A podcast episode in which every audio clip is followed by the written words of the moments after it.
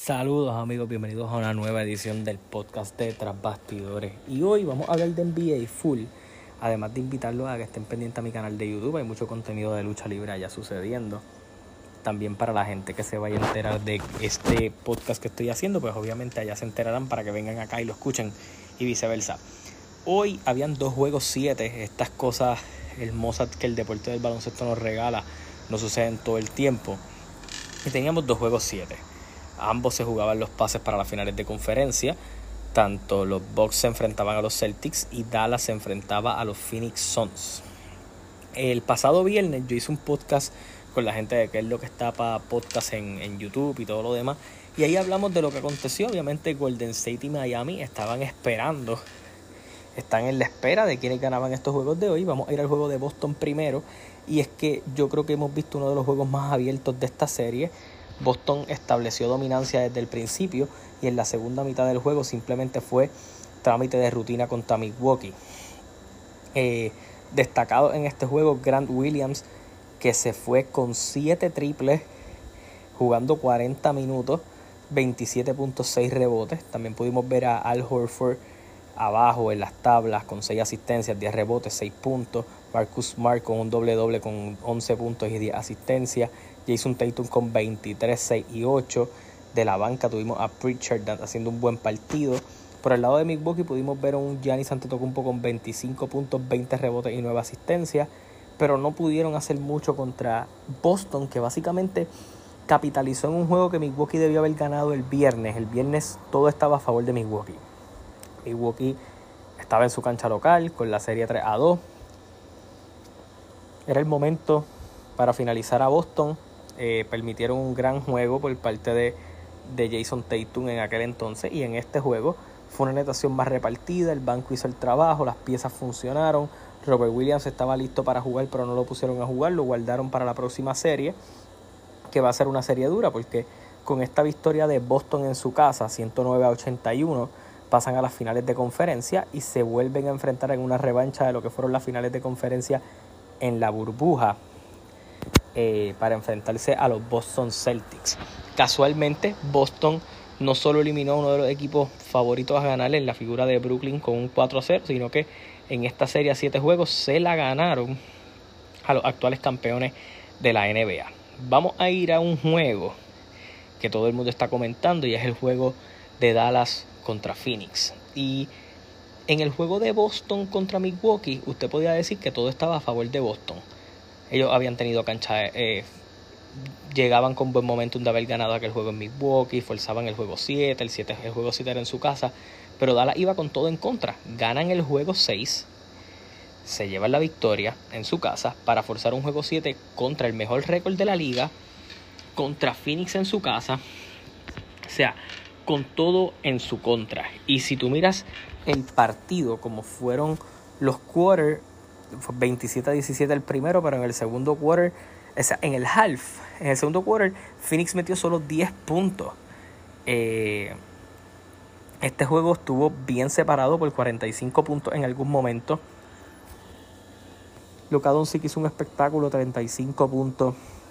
Solo falló 7 tiros, cogió 10 rebotes, 4 asistencias, 2 steals. Bronson con 24 puntos. Eh, pudimos ver a Dinwiddie de la banca con 30, solo falló 4 tiros.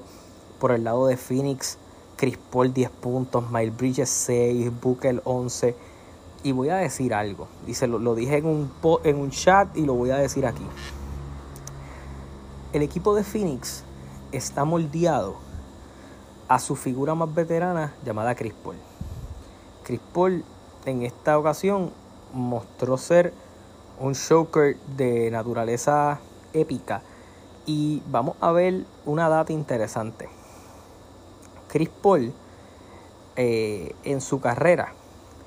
Esta es la quinta serie de playoffs que él pierde estando 2 a 0, estando arriba. En el 2008, eh, cuando jugaba para los Hornets en semifinales, perdieron con los Spurs. En el 2013 y en el 2016 con los Clippers en el primer round, eh, le remontaron la serie tanto los Grizzlies como los Blazers.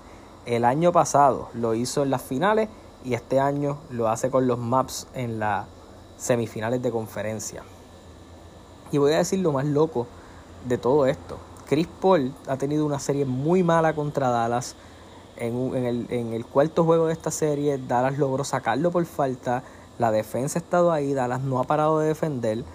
Y siempre y cuando sus jugadores anotan, esto es probablemente una victoria grandísima para Dallas que ha tenido todo en contra. Eh, Dallas el año pasado llevaba dos años consecutivos eliminándose en primera ronda. Criticaron mucho la salida de, Rick Carlisle, echándole la culpa a Luka Doncic.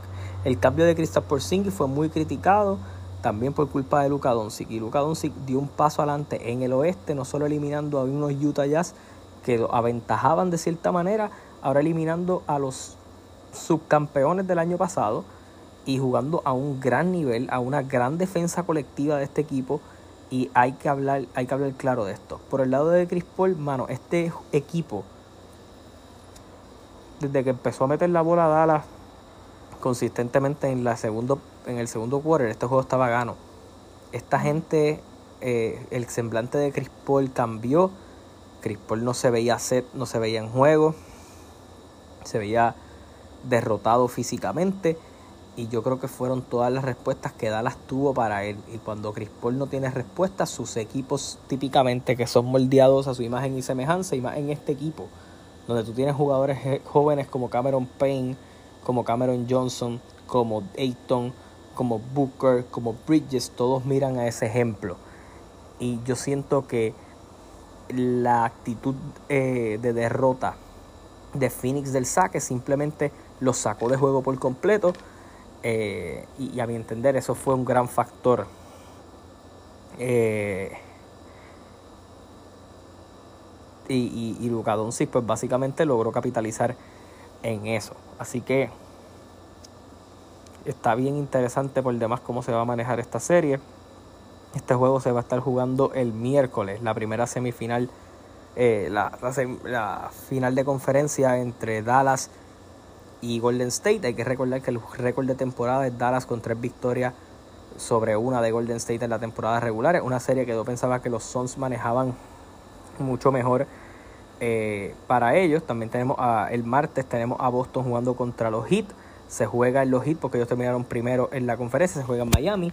Eh, voy a dar mis predicciones en este mismo video, en este mismo podcast.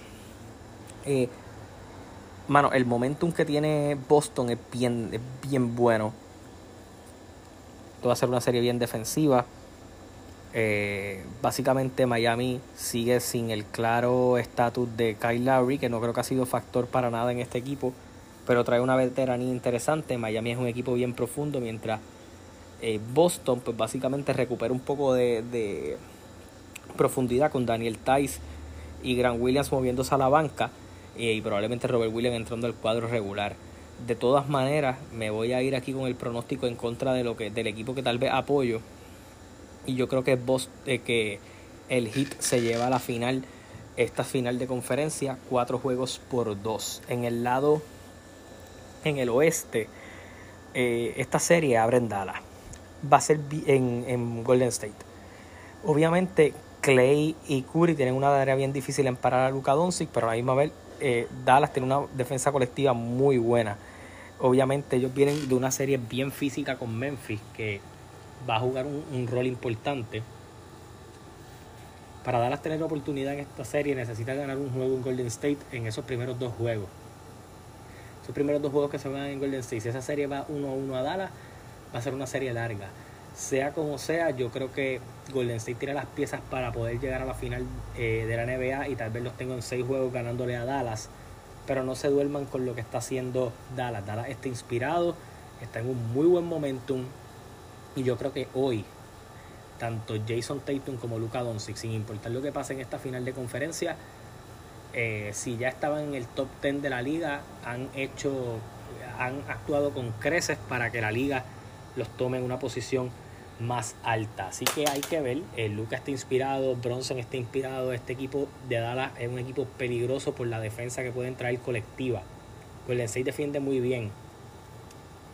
Pero podemos decir que desde que pudimos ver al Golden State natural en esa serie con Denver, pero en esa serie con Memphis, con un equipo joven que corre, que defiende, eh, le trae bastantes problemas. Esto es una serie que va a depender bastante de cómo juegue Stephen Curry y de cómo juegue Clay Thompson.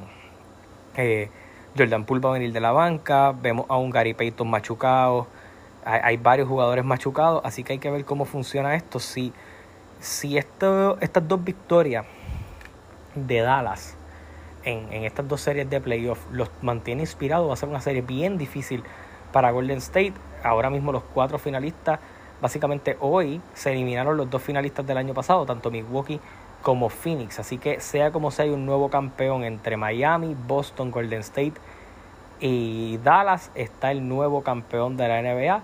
Así que fuerte presión tanto para Jimmy Butler, para Jason Tatum, para Stephen Curry y para Luka Doncic. Tanto para Jason Tatum y, y Luka Doncic, estos son posiciones nuevas, específicamente para Doncic, que no ha llegado nunca a una final de conferencia, que lleva pocos años en la liga y tiene que establecerse allí. Jason Tatum ya ha estado en las finales de conferencia y tal vez el momento de querer llegar a una final de la NBA. Y tanto Jimmy Butler finalmente ganarse eh, su campeonato, pero también Stephen Curry buscando su cuarto campeonato en la liga y volver a poner a Golden State eh, en el sitial que ellos merecen estar eh, ante sus ojos después de básicamente tres años de no ganar un campeonato. Obviamente por las lesiones que sufrieron en aquella final contra los Raptors y la salida de Kevin Durant. Así que nada, hay que estar pendiente. Los invito a que se suscriban a mi canal de YouTube, que estén pendientes del podcast. Gracias a todos por el apoyo. Hasta la próxima. Se cuidan. Nos vemos.